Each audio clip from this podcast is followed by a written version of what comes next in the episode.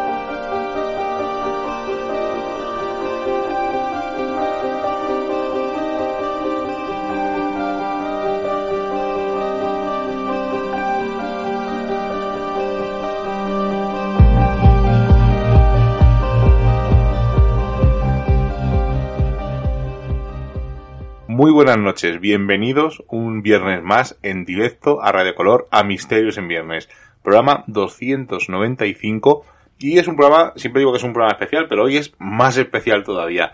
¿Por qué? Bueno, aparte de que seguimos 295 semanas eh, haciendo nuestro programa de misterio un poco distinto a lo que hacen otros compañeros, esta noche tenemos la suerte y la enhorabuena de poder y celebramos además que estamos, aparte de en Radio Color en directo, estamos en Radio Arcoiris también en directo.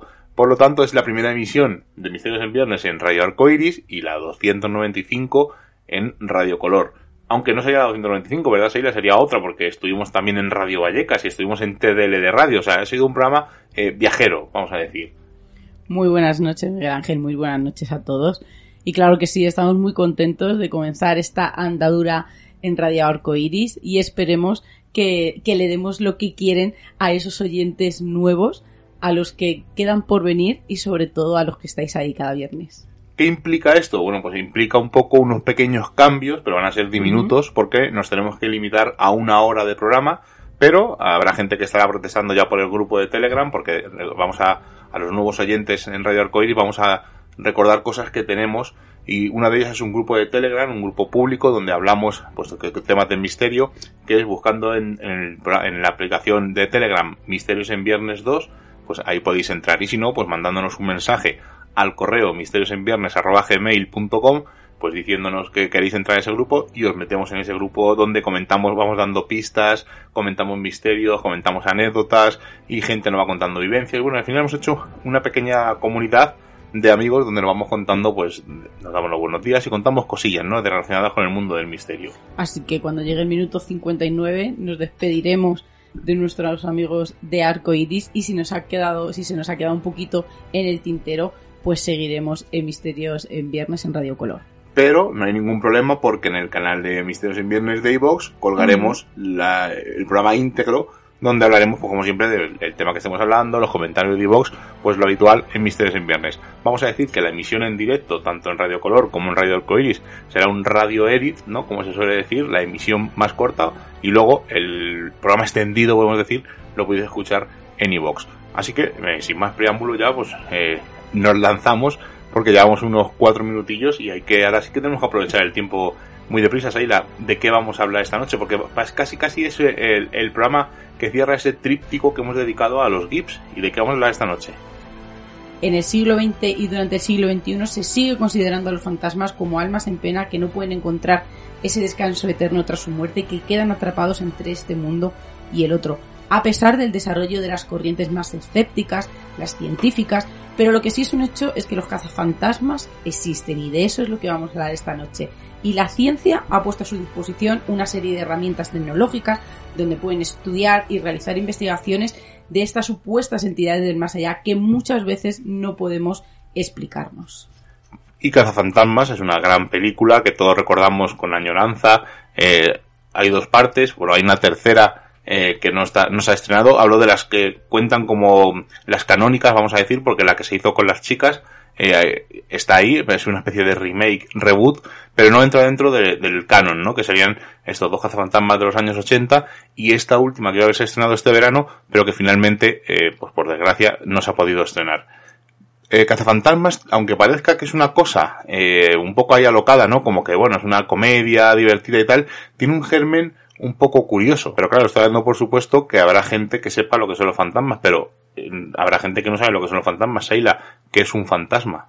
Pues la palabra fantasma viene del griego aparición pertenece al folclore de muchas culturas y lo describen como espíritus o almas errantes de seres fallecidos que se manifiestan entre los vivos de forma perceptible, visualmente, a través de sonidos, aromas o desplazando incluso objetos. Se suelen aparecer en lugares que frecuentaban en vida o en lugares que compartieron con sus personas más allegadas. Para los pueblos primitivos, los fantasmas tenían una vida infinita pero miserable. Estaban inanimados, inmóviles, sin latido ni aliento, tan solo podían manifestarse en los sueños para atormentar, avisar a los vivos de sucesos venideros o aparecer tan solo como sombras.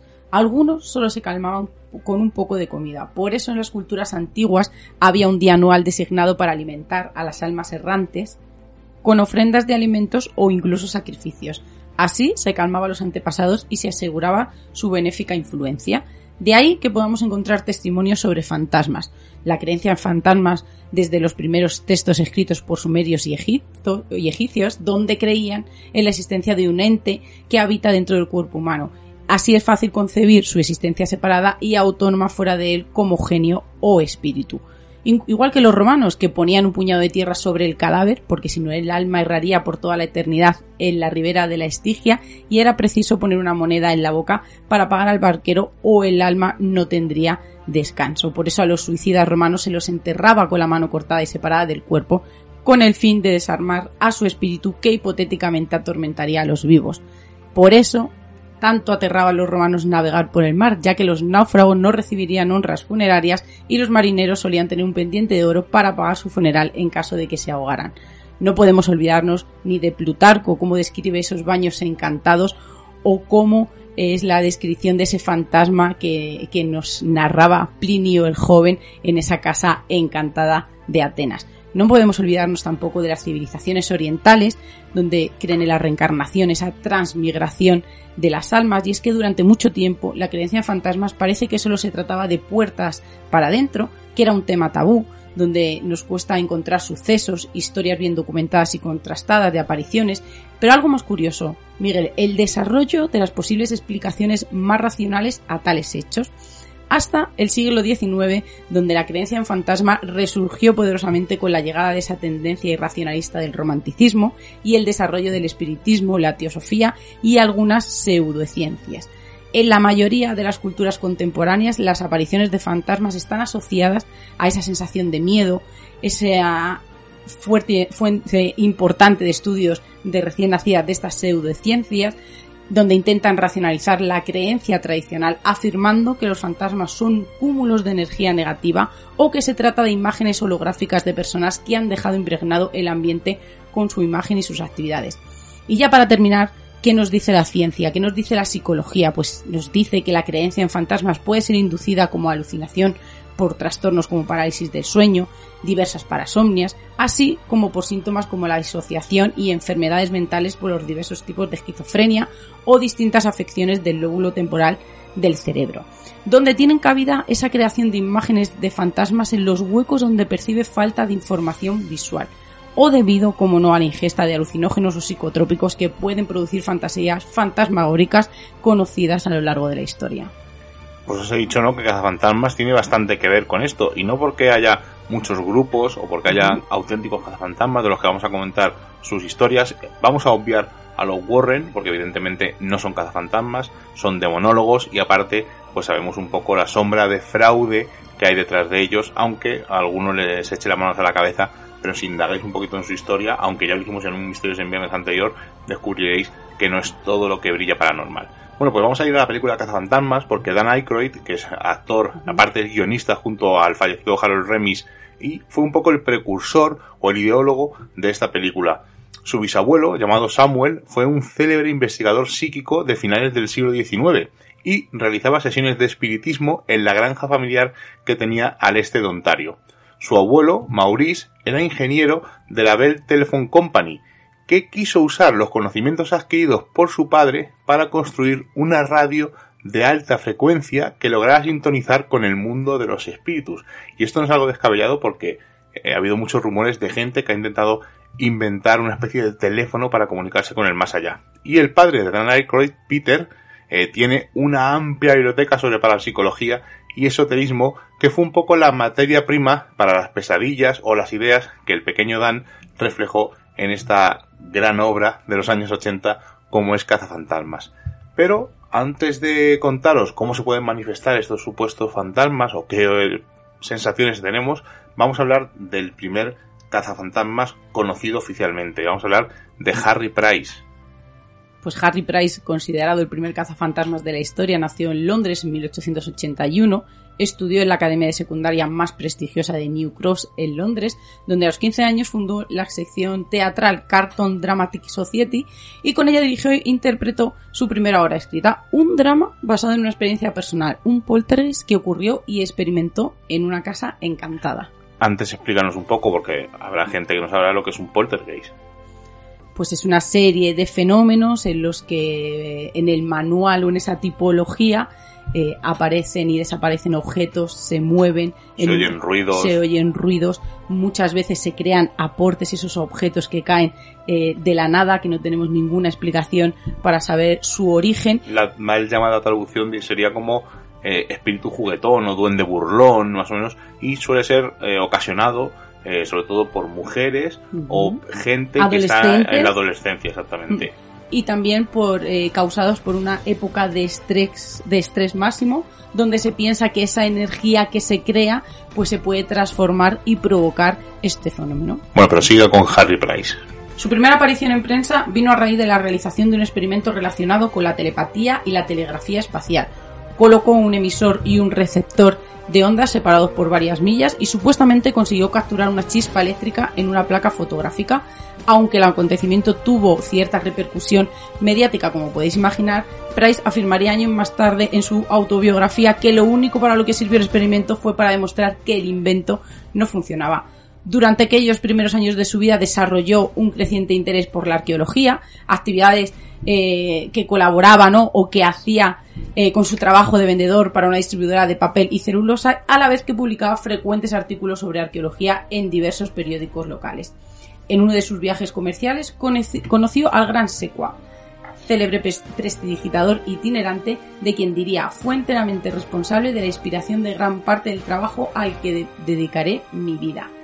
El gran secuaz de nombre artístico Charles Rowley era el protagonista de un espectáculo en el que quería aparecer objetos de su sombrero de copa, escapaba de una jaula cerrada con candados, adivinaba la profesión de los presentes e incluso extraía sin dolor muelas infectadas valiéndose de la hipnosis. Price, que acaba de terminar de leer Estudio en Escarlata, pensó que sería maravilloso utilizar el razonamiento detectivesco para analizar lo que sucedía ante sus ojos siendo así como comenzó a estudiar científicamente las actuaciones de aquellos que afirmaban tener poderes sobrenaturales. Al mismo tiempo empezó a mantener correspondencia con otros estudiosos de la mecánica del ocultismo. Y hemos dicho eh, que hay ciertas manifestaciones o, ciertos indicios para pensar que estás en presencia de un fantasma o que puede ocurrir algo relacionado con fantasmas, espíritus, eh, esos poltergeist que hemos comentado. ¿Y cuáles son estas manifestaciones? Bueno, pues las más comunes o las más típicas son golpes en paredes, golpes en puertas, caídas inexplicables de objetos, objetos que llevan mucho tiempo en una estantería y de repente se caen, aparatos eléctricos que se encienden solos o que se apagan solos, algunos incluso dicen que no conectados a la red eléctrica, luces que se encienden y apagan, luces que brillan, que parpadean, olores agradables, olores desagradables, el calor extremo o un frío glacial, ¿no? Esto se relaciona mucho con los fantasmas, sombras que parece que se deslizan fugazmente, el ruido de pisadas o el ruido de pasos o carreras incluso, eh, ver figuras translúcidas, objetos, como hemos dicho, hemos dicho objetos que se caen, pero también objetos que cambian de lugar, o objetos que aparecen de repente, y presencias que pueden presenciarse, valga la redundancia, aún sin ser medium. Estos son, vamos a decir, el resumen de las manifestaciones más características. Pero vamos a hablar de un caso. Vamos a poner casos, ¿no? Que al final es la forma más rápida de explicar todos estos fenómenos y todas estas historias. El caso de Eva. Price nos va a acompañar durante toda la noche y tenemos que hablar de una señora llamada Eva Carrier, que fue visitada por Sir Arthur Conan Doyle, quien no encontró prueba alguna de fraude en su actuación y la creyó veraz. Todo lo contrario a Harry Houdini, que identificó el espectáculo como una pobre variación del truco de la aguja hindú y la describió como perversa y neurótica. Y aquí es donde entra Price, pero antes vamos a conocer quién era Eva Carrier pues nació en Francia en 1886, era hija de un oficial del ejército destacado en Argel y huérfana de madre, así que cuando su progenitor falleció fue acogida por el general Noel, residente permanente en la plaza norteafricana. Se prometió con el hijo de su padre adoptivo que falleció prematuramente en un accidente de caza. Para consuelo de su desesperada suegra, Beraud descubre poseer poderes psíquicos que le permiten hablar con el recién fallecido. También invocaba un santón hindú de 300 años llamado Bien Poa, que aparecía desde detrás de una cortina intimidando a los presentes que siempre eran miembros de la alta sociedad que pagaban una buena suma por asistir a esas sesiones. Poco tardó en descubrirse que la aparición en realidad se trataba de un empleado doméstico de origen árabe que estaba disfrazado, así que la medium desacreditada decide mudarse a Inglaterra en 1909 y cambia su nombre por el de Eva Carrier, iniciando así una nueva carrera como espiritista. Con el fraude a sus espaldas, igual que hizo con su identidad, cambió su espectáculo. Comenzó a variar sus actuaciones y realizar actos cada vez más violentos y explícitos. Solía aparecer desnuda ante el público, invitándole a introducir las manos en su vagina para asegurar la ausencia de espíritus ahí escondidos. Entraba en frenesí sexual en el fondo del decorado aparecían siluetas fantasmagóricas e incluso en el momento del orgasmo un ectoplasma emanaba de su boca a la vez que se desmayaba, dando fin a la sesión. Y por petición explícita de Houdini, gran escéptico y estudioso, como sabemos, de la historia de la magia, que mantenía por aquel entonces correspondencia y discusiones sobre la posibilidad de encontrar un caso real con Price, le pidió que por favor comenzara a investigarla y así lo hizo en 1920 no tardó en demostrar que el supuesto trance de Carrier y esas eh, incitaciones sexuales no eran más que una maniobra de distracción para que un colaborador colocara figuras de papel maché en la penumbra y afirmó que el ectoplasma del espíritu que la infestaba y escapaba de su boca era un simple pedazo de papel de diario a medio digerir que regurgitaba y escupía en el momento adecuado. Price fue famoso por todos los fraudes que destapó, por esa lucha titánica, así que estamos hablando de un cazafantasmas un tanto especial.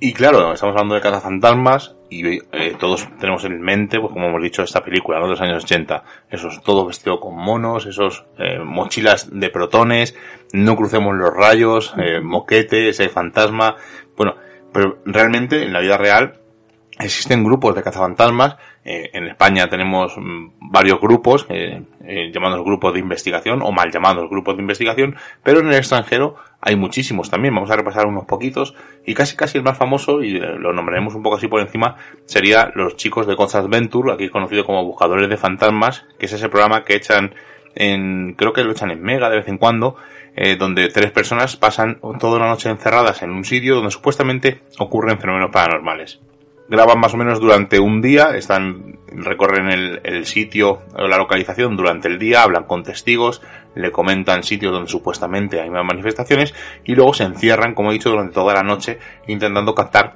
estos fenómenos. A raíz del éxito de este programa de televisión, que recordemos es un show de televisión, eh, nacieron otros programas como puede ser Paranormal Lockdown, que están echándolo ahora en The Keys, empezó este martes, aunque ya habían emitido algunos suelto, con uno de los componentes de buscadores de fantasmas. Pero existen muchísimos más y uno de estos equipos es conocido como el Death of Night Paranormal Investigation e incluso BBC Mundo reseñó una de sus investigaciones. Eh, resulta que en un restaurante en el estado de Maryland, la gente que estaba ahí trabajando, tanto el dueño como los camareros, estaban convencidos de que había fantasmas en el local, así que contactaron con este grupo. Unos días después, cinco integrantes del equipo llegaron al local pues, para investigar este caso hablaron con camareros, hablaron con cocineros y ellos aseguraron haber sentido pues una especie de presencia invisible, subir y bajar las escaleras del local y estos chicos, este grupo, se pusieron a trabajar. Eh, pusieron cámaras de vídeo, eh, cámaras de imagen térmica para intentar capturar cualquier posible movimiento fantasmal. Y luego encendieron una, según ellos, una pieza clave en su equipo de investigación paranormal que es la caja de sonido. Esta caja de sonido, a algunos les sonará cuando la describa, es del tamaño de una mano y escanea de forma rápida varias frecuencias de radio, de radio perdón, las cuales, según quienes creen en esta forma de investigar, crean un tipo de energía que los espíritus pueden manipular para expresarse. Estamos hablando de la conocida Spirit Box. Curiosamente, usando este método, eh, un fantasma que ellos bautizaron como Malcolm les dijo una palabra y era ayúdenme. Realmente, como he dicho, estos cazafantasmas en la vida real pues no usan esos rayos de protones y tienen, como he dicho, pues eh, cámaras térmicas, videocámaras analógicas y digitales, eh, cámaras de imágenes térmicas, como he dicho, micrófonos amplificados o micrófonos parabólicos, o sea, unidireccionales, monitores ambientales, monitores atmosféricos, detectores de movimiento, sismógrafos, todo para poder explicar que lo que está ocurriendo no tiene una explicación lógica. Eh, una de las cosas que más usan este grupo es el conocido como detector EMF, que es el Melmeter que todos conocemos, y es un aparato que detecta las fluctuaciones de los niveles de energía tanto magnética como eléctrica y radiales. Una de las componentes, llamada Leanne Baur, aclaró que la versión hollywoodense de Cazafantasmas es muy distinto a lo que ellos hacen. Eh, dice que este su trabajo es un aspecto muy serio, ya que ellos no pueden capturar espíritus, pero lo que quieren es que estos espíritus estén en paz. Eh, como lo curioso es que eh, muchos investigadores han obtenido lecturas anómalas en, en este sitio y hay gente que no está de acuerdo en que una lectura anómala signifique que sea un fantasma. Por lo tanto, la controversia está siempre puesta un poco al día. Pero mm, de los bastantes grupos que existen, este es uno de los más representativos que incluso podría ser eh, lo que vemos un poco eh, en España, pero en vez de ser con investigaciones en directo, pues un poco más trabajoso. Pero claro, estamos hablando de cazafantasmas hombres, hemos dicho que hay un remake de cazafantasmas mujeres. ¿Ha existido alguna mujer cazafantasmas, Seila? La primera mujer cazafantasmas, Eleanor Mildred Sidwitz, matemática y educadora conocida como Nora por su familia, fue una investigadora de física, gran activista por la educación superior de las mujeres y una figura destacada de la Sociedad de Investigación Psíquica. Miembro de la familia Balfour, a los 20 años colaboró con su cuñado en un trabajo experimental sobre estándares eléctricos de medición y publicó ya tres artículos científicos con él y cuando era joven, como digo, había ayudado a su cuñado a mejorar la precisión de la medición experimental de la resistencia eléctrica y posteriormente dirigió esta cuidadosamente experimental a la cuestión de comprobar la veracidad a las afirmaciones de los fenómenos psíquicos. Como otros miembros de su familia estaba interesada en los fenómenos psíquicos y formó parte de un grupo formado en 1874 para investigar las afirmaciones del espiritismo.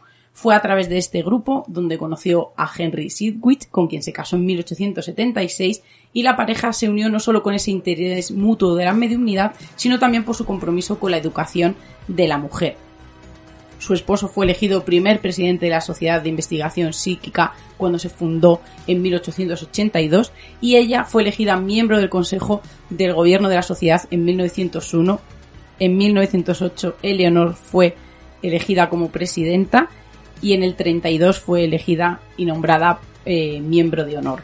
Durante gran parte de su vida también se mostró escéptica sobre si existía vida eh, después de la vida y sus primeras experiencias en la investigación de la mediunidad física y los estudios de la evidencia de una creencia de la supervivencia hizo que, que, se forjaran en ella unas actitudes y unas afirmaciones en las que muchos de los investigadores psíquicos, sin mencionar a los espiritistas, creían que su posición a los informes de estos fenómenos equivalía a un prejuicio y una amenaza revisó la investigación del grupo al que había pertenecido de la década de 1870 en un artículo titulado Resultados de una investigación personal sobre los fenómenos físicos del espiritismo, donde concluyó que, en su experiencia personal, se había encontrado con una gran cantidad de engaños y consideró que la mayoría de los estudios publicados sobre mediunidad y habilidades físicas paranormales eran deficientes en diseño e informes. En 1891 se solicitó a la sociedad que investigara adecuadamente la fotografía de espíritus unas fotografías respaldadas por varios fotógrafos eh, de, la, de la época eran y las daban como verdaderas y reveló los métodos fraudulentos que habían sido utilizados por estos fotógrafos espirituales.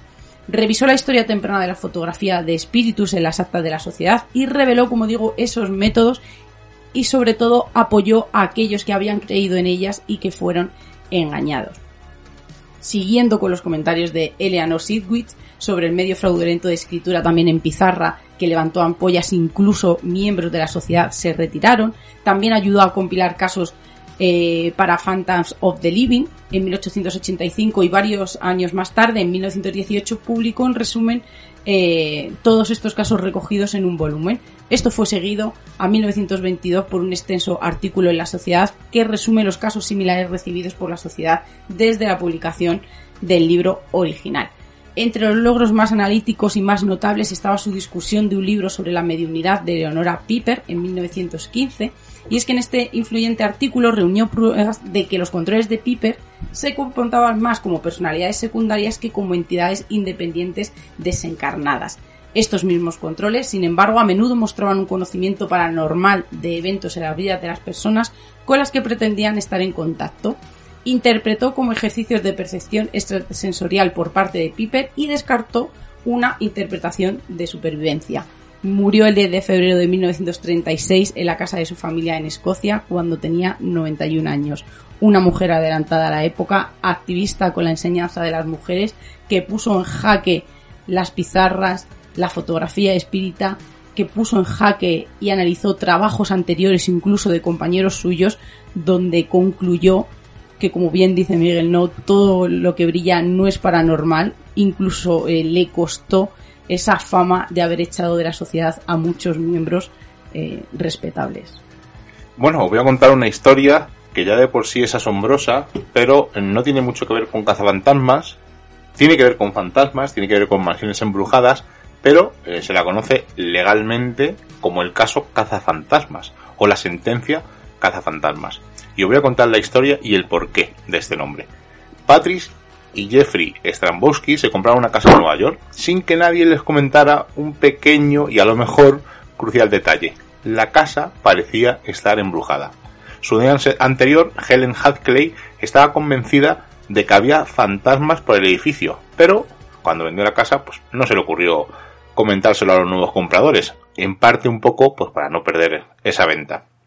Pues como resultado, los Strambowski demandaron a la dueña anterior de la propiedad y el caso sentó un precedente. Se conoció, como os he dicho, como la sentencia cazafantasmas. El juez declaró que la casa estaba legalmente embrujada y que su estado paranormal debería formar parte de las condiciones de, de, cualquiera que fuera a comprarla para su futura venta. O sea que deben de decir, igual que se dice, si ha habido algún tipo de asesinato, deberían decir que esa casa estaba supuestamente embrujada.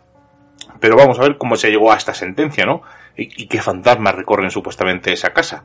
Los Stamboski no tenían ni idea de que existiera algo paranormal, ni siquiera eran personas creyentes, pero era algo conocido en Nyack, que es donde compraron la casa en el estado de Nueva York, y algunos inquilinos anteriores habían denunciado eh, la existencia de posibles fantasmas. Incluso hay diferentes declaraciones recogidas en diferentes medios, incluso a nivel nacional. Y es más, los Adclay, los dueños que vendieron la casa a los Stamboski, vivían en esa casa desde que se mudaron en 1977 y ellos aseguraban que por lo menos había un fantasma. Y más o menos calculaban que este fantasma podía estar desde los años 60. Se trata de Sid George y luego posteriormente su mujer Lady Margaret, que supuestamente es una pareja que había muerto en Reino Unido en 1750. Y claro, está ahí diciendo, bueno, ¿y cómo llegan estos hombres a esta conclusión? Porque la mujer dice que menos hay solo un hombre, Sid George, un fantasma, y de repente aparece Lady Margaret? Bueno, pues esto les confirmó un evidente que contrataron los dueños de la casa en un intento de comunicarse con ellos. Pero, como todas las historias de fantasmas, siempre hay un, un pero o un algo más rocambolesco.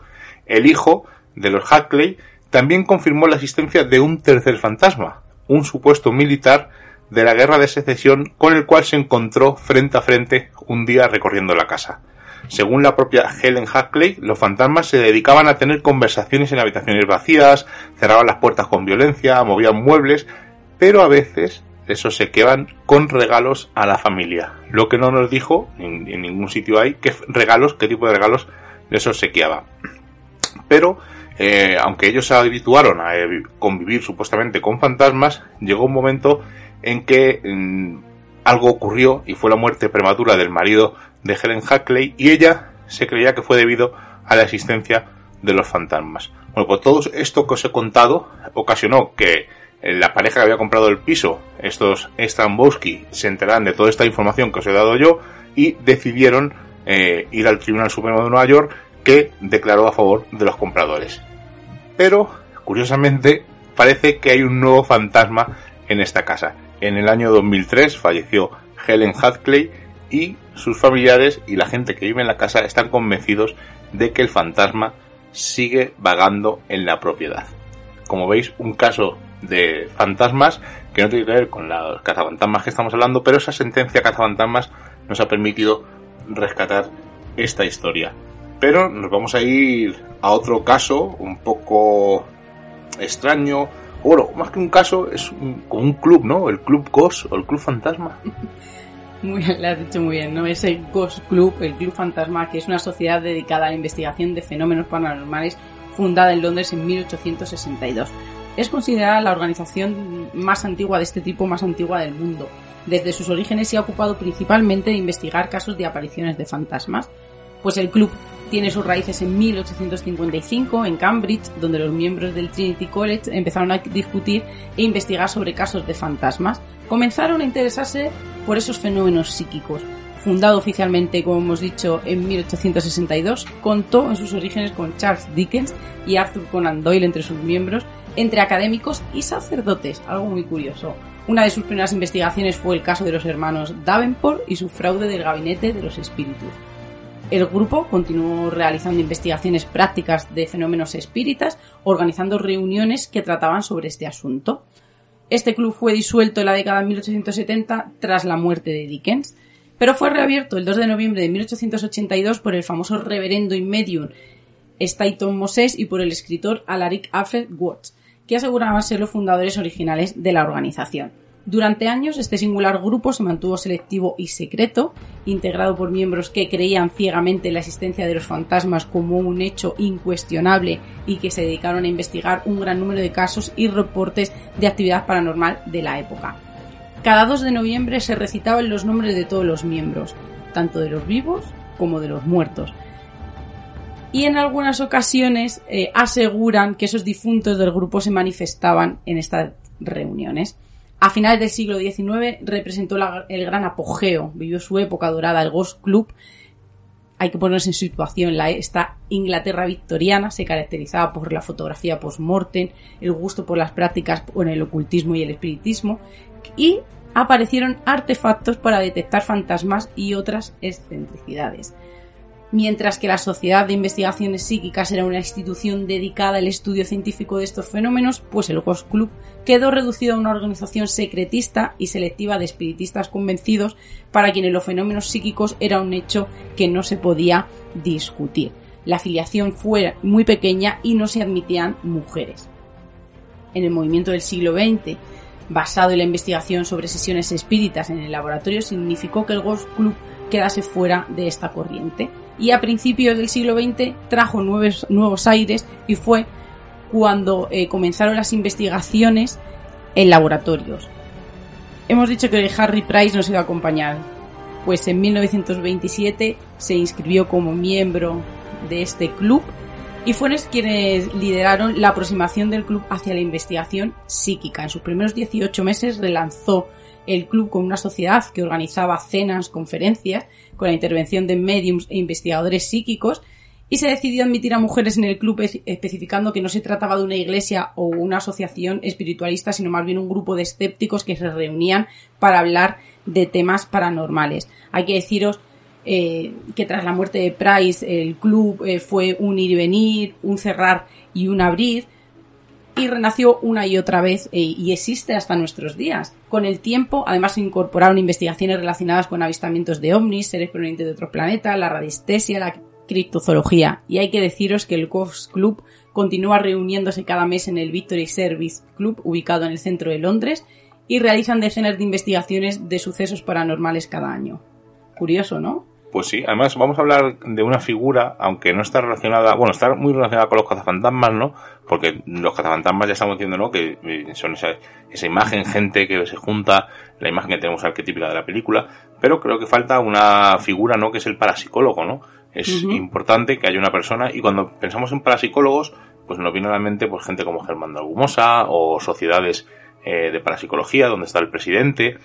Y claro, una persona que es parapsicólogo o que cree que existen los fenómenos anómalos, nosotros, desde nuestro punto de vista, e incluyo a Seila, eh, lo que creemos es que no tiene que ser creyente al 100%, sino que tiene que ser lo más escéptico posible. Y escéptico no quiere decir que uno eh, niegue lo que está ocurriendo, sino que dude, se pregunte e intente indagar en qué es paranormal y qué no es paranormal. Yo creo que es algo fundamental. Claro, entonces, eh, una de las personas que hemos querido rescatar como cazafantasmas, porque no es que sea cazafantasmas al 100%, sino que es un parapsicólogo, es Dan Sturges. Y es un parapsicólogo un poco excéntrico, digamos, y muy crítico, que es lo que queremos eh, recalcar de esta figura. Y eh, es crítico incluso con las fuerzas paranormales, porque aunque él cree fervientemente en las apariciones fantasmales y que son reales, pues se dedica a sondear la energía telúrica de lugares históricos y emblemáticos.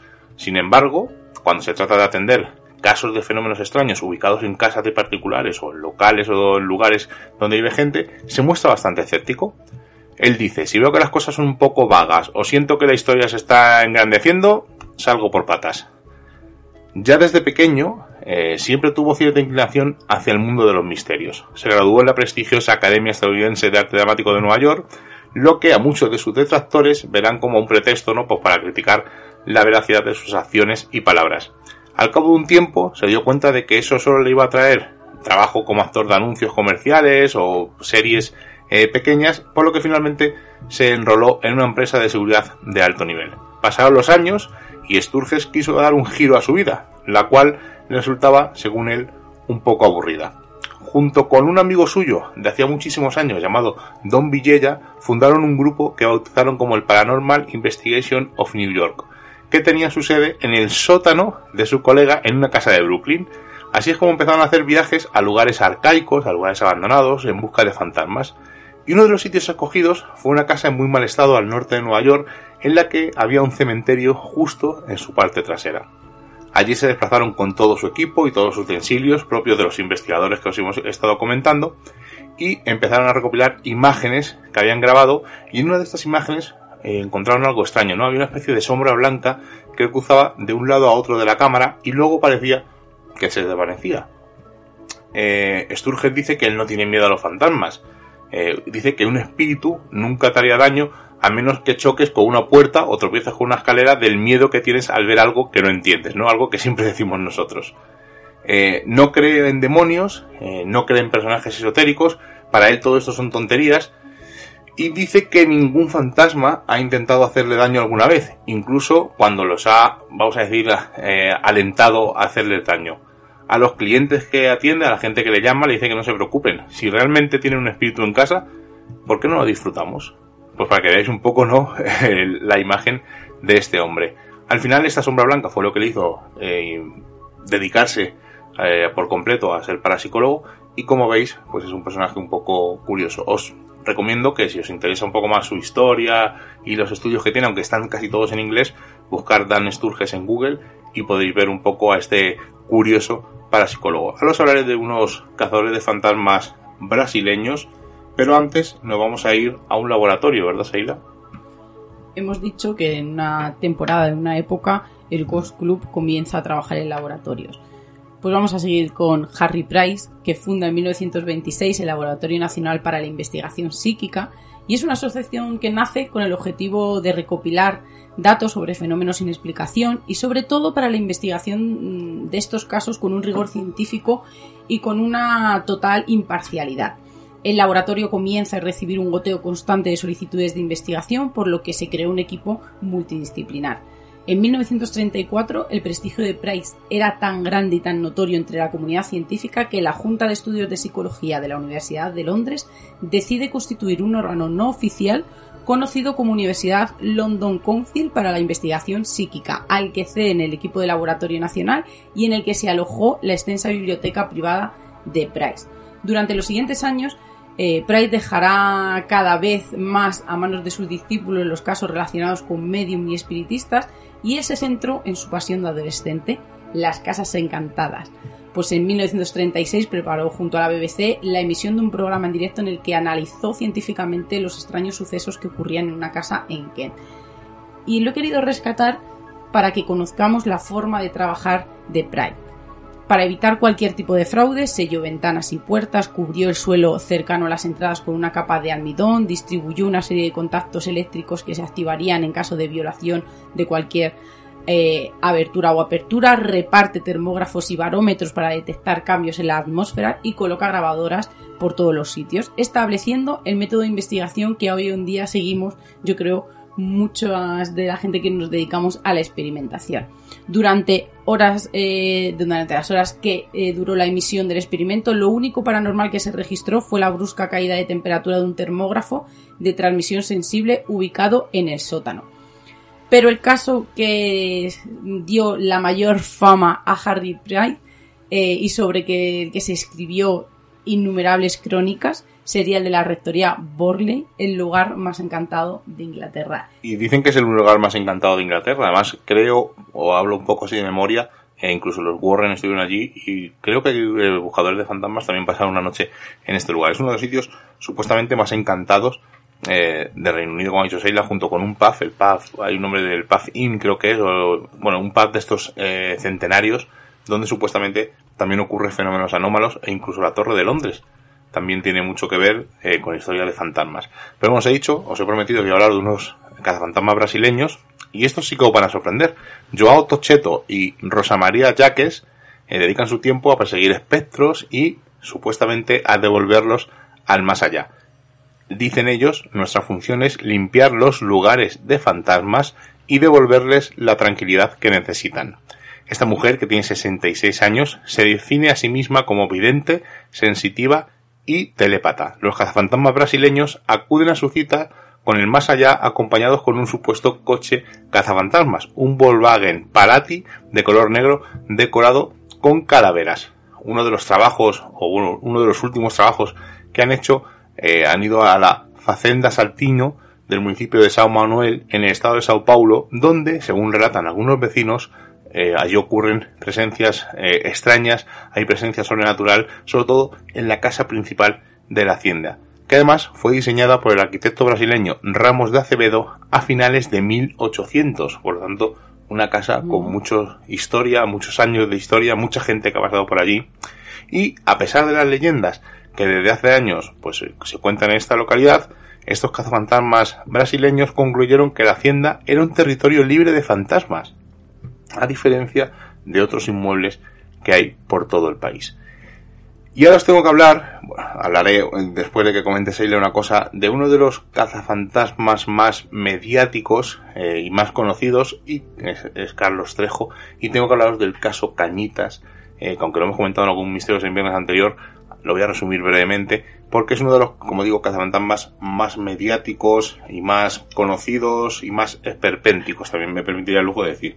Pero antes vamos a ir a un caso, seguramente estará involucrado Harry Price, pero yo creo que no es tan conocido como, el caso Cañita, que voy a comentar ahora, o la rectoria Borley. Pues en cada capital europea eh, se encontraba con personajes similares. Siempre eran charlatanes que estaban integrados en la alta sociedad y se aprovechaban de esa ingenuidad y desesperanza de quienes querían contactar con sus seres queridos. De regreso a Inglaterra, pierde la esperanza de encontrar al menos un caso que merezca la pena estaba viajando en tren desde Londres a su residencia y se encuentra sentado a una, frente a una joven mujer, una enfermera. El investigador aprovecha las horas de ese largo viaje para ponerse al día en las lecturas que tenía eh, pues al lado no esa gran pila, imaginaros, de libros y de revistas que tenía atrasados. Pues esta joven se llama Estela Cranshaw y preguntó al investigador si le prestaría algo de lectura pues para evitar el aburrimiento. Y en la conversación durante la cena eh, mostró un tímido pero objetivo interés en los efectos paranormales, algo que llamó la atención de, de Pride y con cautela, esta vez temerosa para que no, aquella persona que acaba de conocer no la tachara como una loca, pues relató que en ocasiones, estando acostada en su dormitorio y con las ventanas cerradas, comenzaba a sentir una ligera brisa y acto seguido pequeños objetos eh, como caja de cerillas, lápiz, comenzaban a girar en el aire acompañados de destellos de luz. Le contó también que siempre solía tener un jarrón con flores sobre, sobre su escritorio y afirmaba que cuando concluían estos fenómenos y terminaban, siempre estaban marchitas. Pues aquel testimonio eh, abrió los ojos de Pride, le parecía sincero, y además había algo que le llamaba mucho la atención. Tenía frente a él una persona que decía poseer habilidades psíquicas que no sabía muy bien cómo expresarlas y que no mostraba ningún interés en obtener lucro de ellas. Consiguió persuadirla para realizar una serie de tres sesiones espiritistas con ella. Durante estas reuniones se registraron diversos fenómenos inexplicables como ruidos, golpes, flash de luz, levitación de mesas y sillas, combustión espontánea de mobiliario y plantas y sobre todo esos bruscos descensos de temperatura que tanto le gustaban. Pues hay que decir que gracias a esta joven, Price funda en 1926 el Laboratorio Nacional del que hemos hablado y cuyo objetivo era la recopilación de datos, sobre todo con ese rigor científico que tanto le caracterizaba. Poco después de tener el tercer experimento de la joven contrajo matrimonio y rechazó volver a ser investigada, así que el caso se quedó ahí. Hay que decir que nunca obtuvo recompensa económica ni hizo alarde de sus poderes y siempre exigió eh, discreción y anonimato. Su caso pasó a la historia como uno de los pocos que se puede aceptar como inexplicable. Bueno, pues al final no todo lo que estamos contando es tan malo, hay casos aquí que no sabemos explicar y siempre es lo interesante, ¿no? Ese pequeño caso eh, que no sabemos explicar y que nos sorprende. Estamos hablando de alguien que, que le tachaban del azote de los medium, de esos experimentos eh, que se hacían, de aquellas fotografías extrañas y que de repente un día conoce a alguien que no tiene ningún interés eh, económico ni de lucrarse, tampoco sabía muy bien describir lo que le ocurría y fijaros, ¿no? Aquel caso, como hemos dicho, ha pasado a ser como uno inexplicable. El caso Cañitas. Carlos Trejo eh, es un cazafantasmas, además dicho por él eh, propiamente. Eh, podéis ver su página web, un montón de investigaciones que ha hecho, más de 16.000 investigaciones, para que os hagáis una idea de este hombre. También es cierto que es un hombre mayor, es así, va vestido como una especie como de jevilongo, con un sombrero vaquero, o sea, es un personaje muy, muy particular. Pero todo surge a raíz de un fenómeno anómalo que le ocurre, o supuestamente le ocurre, eh, y a raíz de ello empecé a interesarse por el tema paranormal. No es el primer caso que nosotros conocemos de gente que le ha ocurrido algo y a raíz de ello se han dedicado al mundo del misterio, pero este es un claro ejemplo eh, donde vais a ver una mezcla entre falsa, eh, falsedad, historias inventadas, fantasmas, espíritus, ouija, bueno, una mezcla espeluznante y que cada uno saque sus propias conclusiones. Nos vamos a ir a una noche de mayo de 1982 y se reúnen en una casa en la calle Cañitas Carlos Trejo, su hermana Norma, Jorge y Luis, que tienen 12 y 14 años, Sol Mariana Carrillo, Sofía Cacheus, la primera esposa de Trejo, y Emmanuel, que es el novio de Norma Trejo. Bueno, como veis, un grupo de gente. El motivo de la reunión era contactar con el espíritu de un exnovio de Norma, que falleció en un accidente de coche. Y para ello, pues usan, como estáis imaginando, la Ouija. Tras empezar la sesión, empezaron los supuestos fenómenos paranormales de tipo poltergeist. A través de la Ouija se fueron detectando ciertos mensajes y algunos eran bastante obscenos.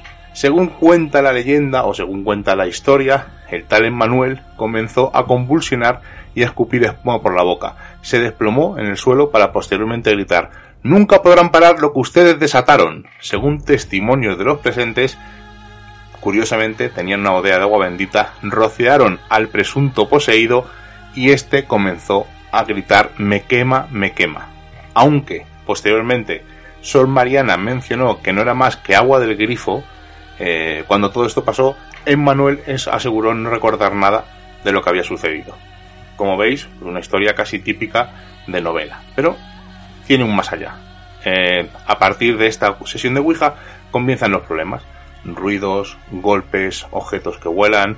Norma Trejo afirmó haber visto una sombra encapuchada que quiso agarrarla con manos en forma de garra, pero gracias a un crucifijo que tenía, este supuesto ser se asustó y desapareció. Como os imaginaréis, pues vivir en una casa con este tipo de fenología, pues ocasiona muchos problemas y deciden hablar con un sacerdote que les aconsejó colocar una Biblia abierta en la casa. Pero eh, Carlos Trejo decide por voluntad propia, hacer una limpieza con hierbas, cogen un brasero, cogen carbón, cogen agua bendita y lo que quieren es alejar esta entidad encapuchada.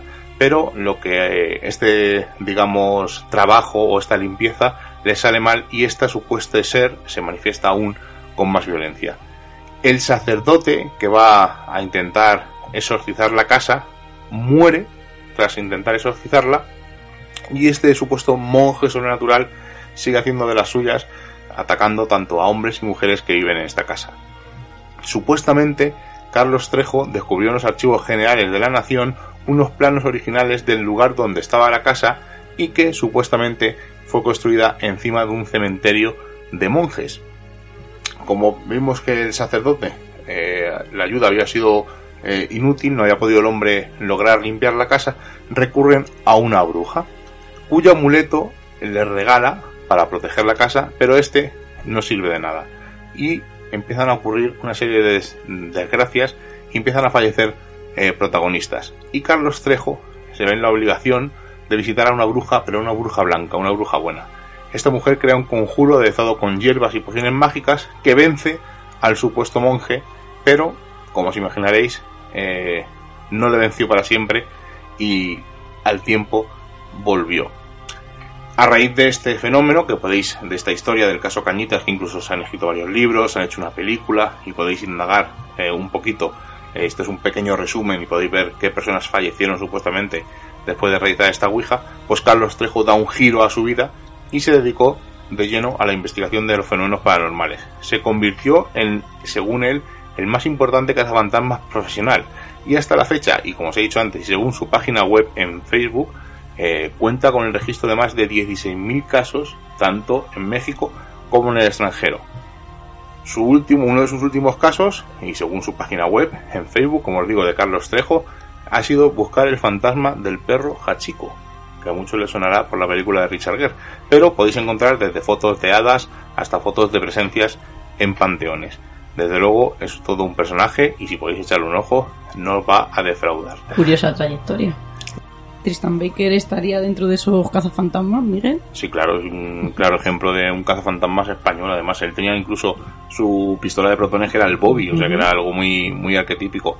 Y yo creo que son unas figuras, eh, ya fuera de los GIFs o de estos grupos de investigación, que mezclan un poco pues lo antiguo del siglo XIX, ¿no? Ese espiritismo, esos trucajes, pues, aparte con la idea de intentar ayudar a la gente que supuestamente vive fenómenos anómalos. Entonces, creo que es algo interesante, ¿no? Y, no solo la imagen arquetípica que tenemos del cine. Por eso esta noche yo me quería quedar con esos primeros cazafantasmas, esa primera cazafantasmas, con aquellos que nos ayudaron a estar en el punto en el que nos encontramos ahora, donde su objetivo era estudiar casos donde el fraude estaba sobre ellos y sobre todo esa investigación casi podríamos hablar de un método científico donde se comenzó a experimentar en laboratorios y que era un cazafantasmas, como dices, muy alejado al que tenemos en la retina, en la retina de, la, de las películas, esa contaminación eh, visual eh, que tenemos cada vez que, vamos al cine o, abrimos el ordenador, porque tiene y dista mucho de esos cazafantasmas que nos has descrito en el que usan unos coches eh, espectaculares, donde el atrezo yo creo que sobrepasa esos objetivos de ayudar a la gente. Déjame que te haga una última pregunta. ¿Te molesta cuando la gente nos llama cazafantasmas? No, para nada. Además es una cosa de la que estoy orgulloso. Me molesta más otras cosas, pero cazafantasmas no es una cosa que me moleste.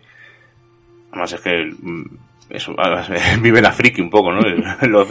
incluso lo celebro. A ver, a mí me molesta un poco cuando lo intentan usar como adjetivo despectivo, que nos ha ocurrido esta semana, pues yo creo que fue a comienzos, ¿no? Como el lunes o el martes, pero si no, yo tampoco. Además, eh, siempre he pensado, ¿no? Que, que como bien dicen, ¿no? Estoy muy orgullosa de lo que hago, no tengo nada de qué arrepentirme y bueno, los objetivos son para, para usarlos.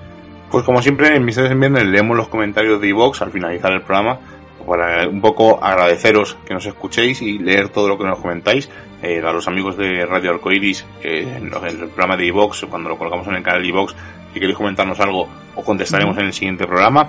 Y si no nos diera tiempo, en este tiempo de esta hora que tenemos ahora, pues evidentemente, y valga la redundancia, lo haremos en ese, como he dicho, versión un poco más extendida. Aunque yo creo que esta semana no va a haber porque nos hemos limitado bastante bien a esta primera hora Así que casi casi nos tenemos que dar una palmadita en la espalda, ¿eh? que lo hemos conseguido. y pedir perdón. Pedir perdón porque estábamos un poco nerviosos, era nuestra primera emisión en Radio Arcoiris también es algo bonito, ¿no? Que a nuestra edad, cuando eres mayor y haciendo todos los viernes o todos los días eh, casi lo mismo, pues aún sientas esos nervios, esas mariposas en, el estómago y se note, ¿no? Al hacer algo nuevo y sobre todo algo con ilusión. Bueno, pues los comentarios de Vox, en el programa 294 de la semana pasada, estuvimos hablando de la suerte, si existe o no existía, y Laura Leiva nos dice, amamos sus programas, un abrazo desde Argentina de Pablo y Laura. Y me sigue flipando que haya gente que me escuche en Argentina, en, en otros sitios, ¿sabes? Me, alucina. Eh, anónimo y eh, creo que nos cuenta que tuvo una desgracia, que le robaron a su marido y pues oye, que todo lo que podamos eh, ayudarte y si te ayudamos con el programa, pues es la única manera de, de, que se te pase un poco ese terrible disgusto. Carlos Pascual nos dice, el programa me ha encantado, muchas anécdotas y datos que desconocía. Yo personalmente no creo en la suerte, las cosas suceden porque hay unas acciones y unas consecuencias. Yo no puedo tener mala suerte porque sí. Ese hecho me ha pasado porque antes eh, ha habido unas acciones que han llevado a eso. No creo en la arbitrariedad de la supuesta suerte. Bueno, un poco, ¿no? Cada uno se labra su suerte, ¿no? no eh, claro, volvemos al tema, ¿no? Suerte, azar, eh, y, lo confundimos, ¿no? Suerte no es ganar en un juego, eh, suerte para hay gente que suerte sí a trabajar todos los días, hay gente que no. Bueno, es un comentario que un poco más adelante lo vamos a comentar para la redundancia otra vez. Bueno, yo estoy diciendo un montón de veces, Ayla. Cristina Blanco Moreno nos dice entre los relojes parados, las plantas de plástico, cactus que se me han muerto y que mi hijo nació en martes 13 de octubre cuando quemaron a gran maestre templario. Menuda suerte buena estoy acumulando. Muy bueno este programa. Gracias chicos. Y dice, aunque para mí el martes 13 da suerte. Olga nos dice, muy buen programa. Gracias. Y tenemos otro anónimo que nos dice, claro que tengo suerte, aunque como humana siempre queremos más y no valoramos lo que tenemos. Buen programa, chicos. Eso es una cosa que estuvimos leyendo el libro del profesor Wisman, el de esto es paranormal, y dice que es algo del cerebro humano que eh, ocurre, ¿no? Que cuando tú, por ejemplo, te compras una casa, en cuanto te habitúas a ella, ya se te hace como algo viejo y necesitas algo más grande y mejor. O, igual pasa con un coche o con una colección de libros, empiezas teniendo X y al final pues acabas haciendo una biblioteca inmensa porque necesitas cada vez tener más. Sonia López nos dice, madre mía, no sé por dónde empezar, gran programa. Yo no creo que la suerte solo sea del que la busca, cuánta gente no se la merece y todo le sale bien. Estamos hartos de oír, joder, es que tiene una flor en el culo o ha nacido con estrella. Yo sí que creo que hay gente que tiene suerte. Luego también es cuestión de perspectiva.